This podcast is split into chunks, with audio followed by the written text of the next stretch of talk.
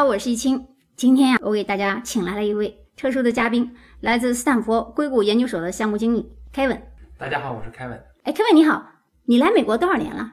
我来有五年了，我在纽约待过一段时间。听说你们研究所好像在曼哈顿有分支机构啊？啊，我们在这边有一个很大的一个分支机构。你能跟我说说，在曼哈顿，你觉得呃玩了这么长时间，哪个区你觉得比较好呀？那当然是上东区了，这个东西是纽约特色。我觉得上区老贵族更多点，而且这个东西这种人在纽约很少见。对我们其实传统意义上在啊谈曼哈顿文化的时候，巨富都聚焦在上东区。这个上东区美在美国这个就是英语里叫 old money，他们不光是有钱，而是他们家族一代一代传承了几代人。他们和现在这些硅谷的这新贵哦，New Money 是截然不同的一群。但是我发现商东区没有看到那么多独栋的 house 啊，但是那边的 condo 是真的贵呀。你还记得那个公园路四百三十二号顶楼那个，全世界排名第三吧？第一我记得是在迪拜，二一年售价顶楼的 penthouse 应该是在一点六九亿美元，折合人民币七万。而且有没有发现？这个买家的身份，就如果有人去看房，这些人看房的买家的身份是非常神秘的，他是不会让外人知道。对，从我从业的这个行业来讲呢，我知道一般我们去预约这个客户啊，卖的房子是多少钱，你没有这个百分之十的定金。也就是说，不一定要交这个钱了，就是你要有一个资金的这个证明，这个证明也不一定是银行存款，甚至于有一些人他不需要银行存款，但是你只要报一个名字，人家就让你上去了，就是他这个背景太雄厚。但是如果你即使是有这个钱，可能是个新贵，就是 new money，旧的我们讲的是 old money，那就不一样了。那咱们来聊聊这个 old money 和新 money 的感觉。没问题。我记得这段时间在 The Met，就是大都会。美术博物馆一直攒到十月十七号，有一个梅蒂奇家族的 portrait 的这人物的展览。你是怎么看梅第奇家族的？这个是个非常好的问题。美第奇家族其实是开启了现代欧美。社会里的权力与财富传承，哎，这个很有意思。我呢是从美术角，三年前的时候，我在佛罗伦萨住了一个月，天天在那吃他们的好吃的提拉米苏啊、马卡龙啊、泡芙，看着这个佛罗伦萨那么多的博物馆，真的是不想走啊。我还真到他们家去了，梅第奇家族，你知道吧？他们家家门口有那个 logo，就家族的 logo，就像一个盾牌一样的。去找他们家的时候，居然当地人告诉我有四家，而且还在那个深深的小巷子里，推那门进去，他们家家族的博物馆里面那个长画。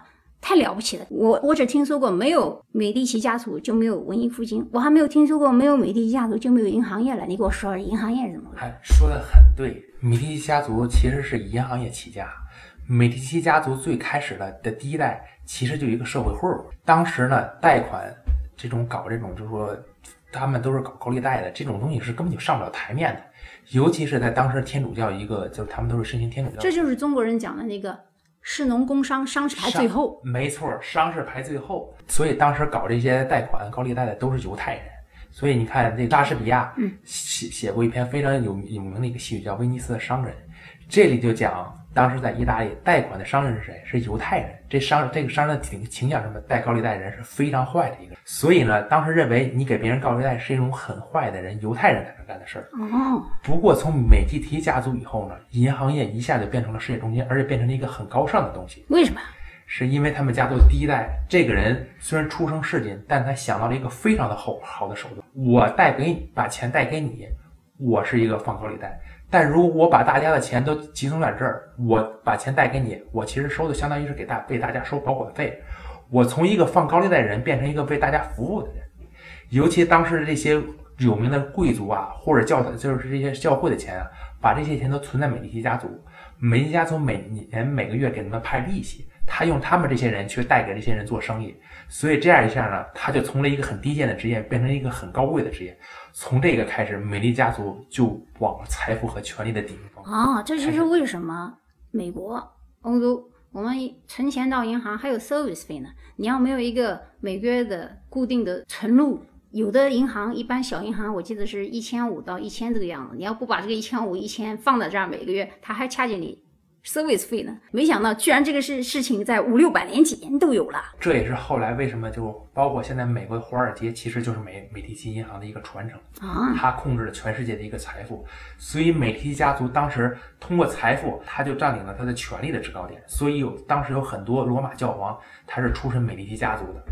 他通过这个，他一个很好的一个家族传承和家族财富控制的这么一个一套系统，又保证他这站在了一个文化的制高点。疫情姐，你看昨天咱们去看画，像拉斐尔或米开朗基亚图，很多人其实都是在为美第奇家族作画。不是，我就像我们以前在宫廷里面养了一些宫廷画师，他们都是家族供养的一些专业画师。所以这么多年过去了，哪怕这个家族的财富可能他已经不像当年那么荣耀，到现在来说，他还是站在一个文化和艺术的制高点。怪不得你看啊，这个家族控制了宗教、艺术，相当于媒体、文化，全部都控制了。相当于他当时控制了整个欧洲世界。我记得我们在上东区看到很多一些隐含的一些 club，当时我就觉得哇，这些 club 你是新贵，就是 new money，你还不一定能进去呢。他们这也是像美第家族当时做的一样，这是对他们家族的一种传承和保护，而且是持续他们影响力和控制力的一种方法。你有没有这方面的亲身体验啊？就呃，我有一些，我当时在一个某个欧洲国家待过很多年。来来来聊聊，来，当时我在这个欧洲的一个贵族家，就是他们的一个家族企业，我在那儿干过一段时间，所以我知道一些就是关于这些这些 secret club 或者有多少年了？你在欧洲？我在欧洲也待了有五六年，所以我就对他们这些东西是有些了解，尤其他一些幕后的交易。他们这个 club 是这样的，他这个 club 极其限制人数，但是你能够加入这个 club 以后呢，大家又极其平等在这里，所以每一个人在这个 club 本身里面就受到了很大尊重。同时呢，这个就像过去说家有家法，门有门规，所以这 club 里呢，其实又有一个很强的一个规定。如果你加入这 club，你要经过一系列考验，甚至很多是邀请制，就是只有别人去邀请你才能加入 club。你想去，我有钱，人家是不带你玩的。第二来说，这些 club club 的人非常团结，他们做的这个社会不同的点，比如说一个 club 的一个人，他是他的家族是做银行的，另外一个人，比如他是做工程的，另外一个人，比如说做石油或者是类似的东西，他们之间互相照顾、互相影响，维持他的整个的一个系统的一个权利。正因为分工细致，所以他们每个人都可以在他们那个领域做到极致。而且他做到极致的时候，他背后一直有人去支持他，哎，那就是财团。这就是大财团。而这些人呢，是你在欧洲社会上表面上是看不到的一群人。那就是很多的一些巨富家族其实并没有上市，你有没有发现？全世界很多那些最有钱的家族，很多人都不知道。他很多人都不知道，没错儿。比如说，当时我为我工作的这个这个家族，他们家族是在二战之前，一战的时候，其实就已经是站在了一个这个国家的一个顶尖的一个位置。嗯，但是后来因为二战，他们家做了一些不太好的事情，就是 咱们就不太好在这里聊这个他们到底做什么不好，太好。理解理解。但是为什么会有很多人帮助他们家族洗白了？为什么家族他们家族没有受到没有上过法庭？嗯这些都是大家可以懂得的，对吧？嗯，有点像卡拉瓦乔那时候，他杀了一大堆人，结果教皇还赦免了他杀人罪。哎哎，有一点像，有一点像，对，巴洛克之父没错儿。卡拉瓦乔影响了那么多人。当时意大利三杰那个时代，卡拉瓦乔还能占一席之地，不容易啊。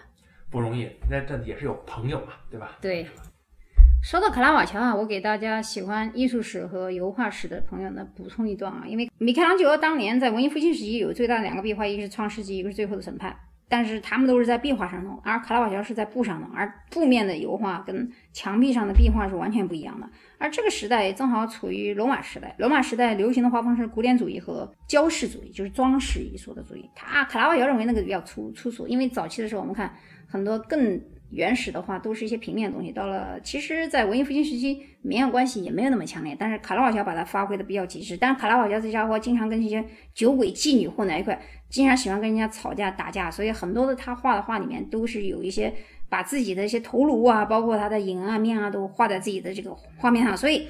他触犯了很多法律，但是由于他为了让人庇护，所以画了很多宗教画，所以教皇给他很多的赦免。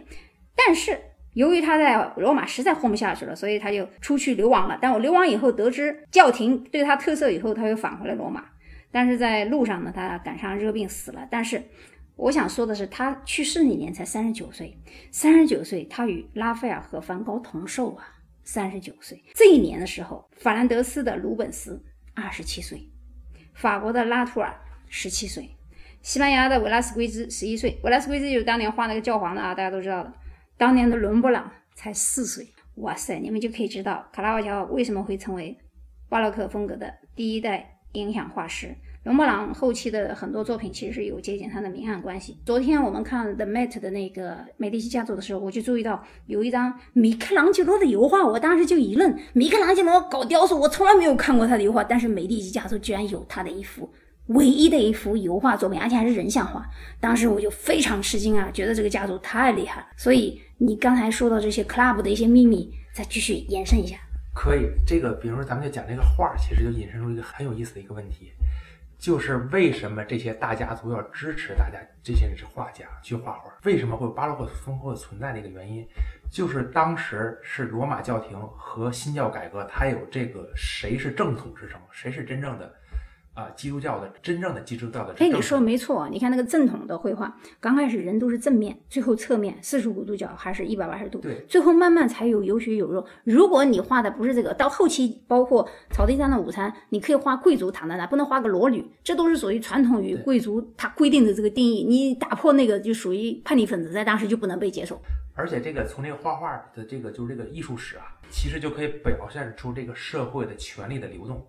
一上来，他为什么全是正式画？因为罗马的教皇就是画这种拜占，就是那种风格，拜占庭风格那种圣线画，因为他不太需要更多的技巧，不太需要别人信任，因为罗马正教教皇的正统性是不容置疑的，被无法被挑战。嗯。但是后来为什么会出现巴洛克风格？就是因为他的这个他的正统性被质疑，尤其被这种像马丁路德这种新教改革所质疑，所以他必须是让这种巴洛克或者这种风格让它更扭曲、更鲜活、更形象。证明我才是上帝真正的代言人，因为我把美的定义，或者我对于这种大众的这种文化的这个定义掌握在自己的手里，也就是相当于把话语权掌握在自己手里。嗯。而到后来，为什么巴洛克风格又受到，比如说刚才讲一些后来法国的这些画裸女啊、画一些正常人的挑战呢？是因为这个时候资产阶级的工业阶级的新兴崛起，他们对这个美的定义，他们又想把这个这个话语权掌握在自己手里。其实画本身背后也反映一种这种社会权力的一种交。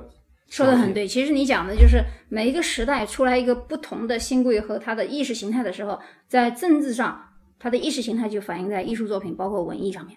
没错，所以这些这些老贵族，他们把自己就是。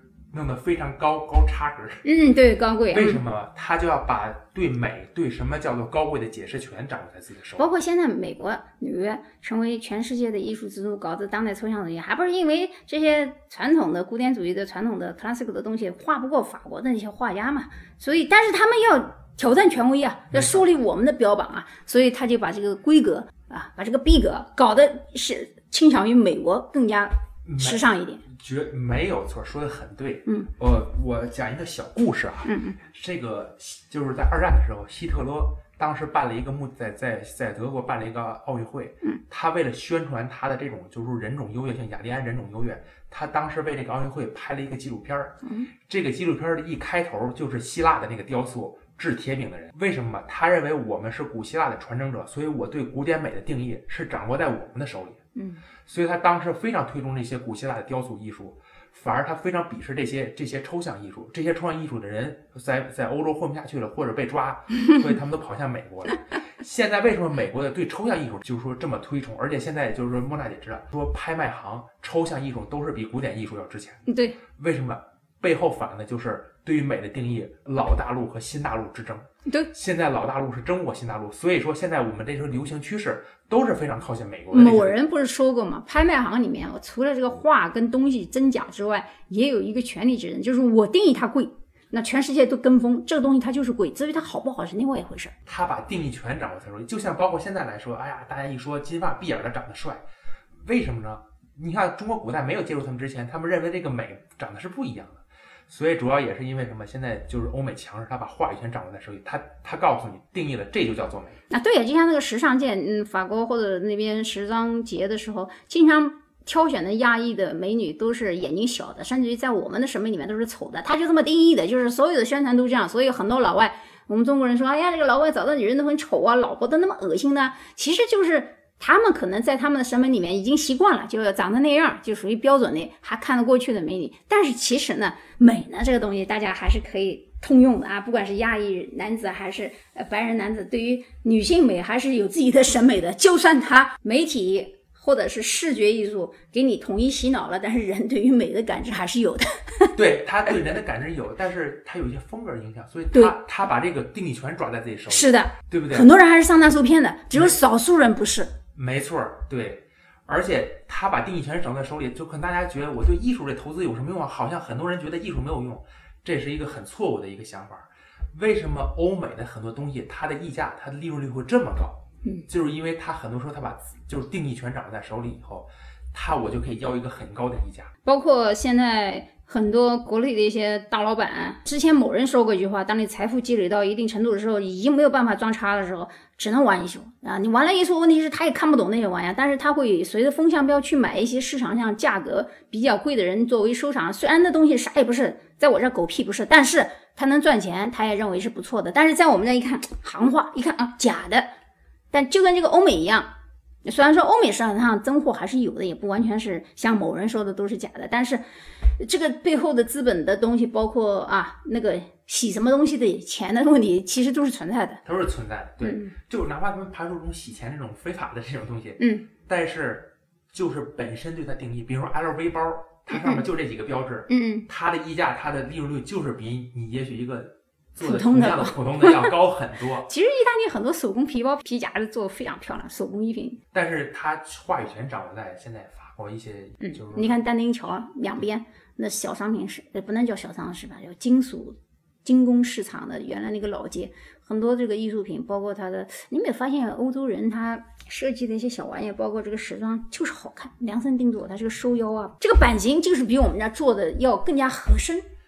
这就涉及到一个，就是我当时在观察更有意思的一个问题。嗯，他把话语权掌握在自己手里以后，他卖一件东西的溢价，他的这个利润率就超过你卖十件的东西。所以他做一件以后，他有更多时间，这段时间他就去研究怎么去重新定义这个什么叫美。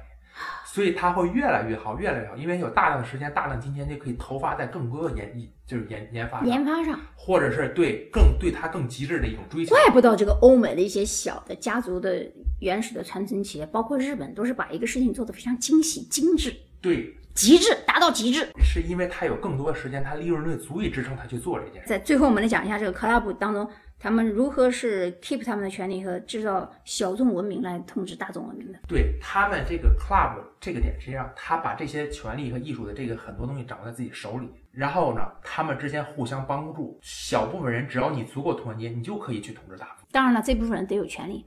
这部分人得有权利。对，这 个我最近在读一些嗯，就是古希腊史。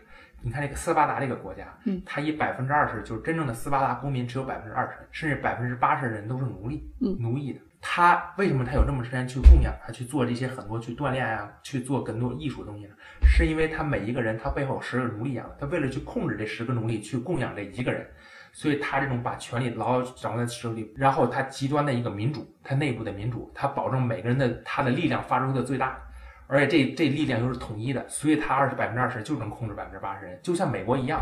现在美国的 club，他只要足够团结，他把这些财富和呃权力掌握在自己，再有把就像咱们之前说的定义权掌握在自己手里，嗯他就可以在幕后去控制整个的风向，去控制大部分的一个想法或大部分的一个金钱的。对，进而甚至于控制国家的一些军事啊、安全啊、科学啊、科技啊，我都知道这背后都是财团，包括他选举拿那些票都一样对。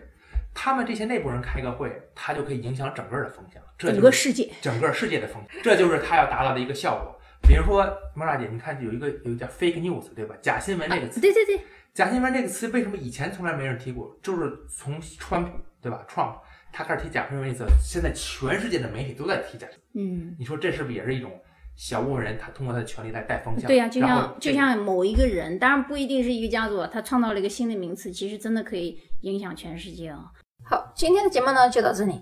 我其实特别想听 Kevin 跟我们分享一下，在比航母还大一点五倍的最大的船只上工作的经验。今天的节目呢，最后带给大家的是黄云霄的《左手指月》。前几次的节目当中，我们有一个插曲跟这个是一样，但是演唱者不同。第一位呢是萨姆哈曼，今天的这一位呢是左手握大地，右手握着天，掌纹裂出了释放的闪电，把时光光灯成了年，三千世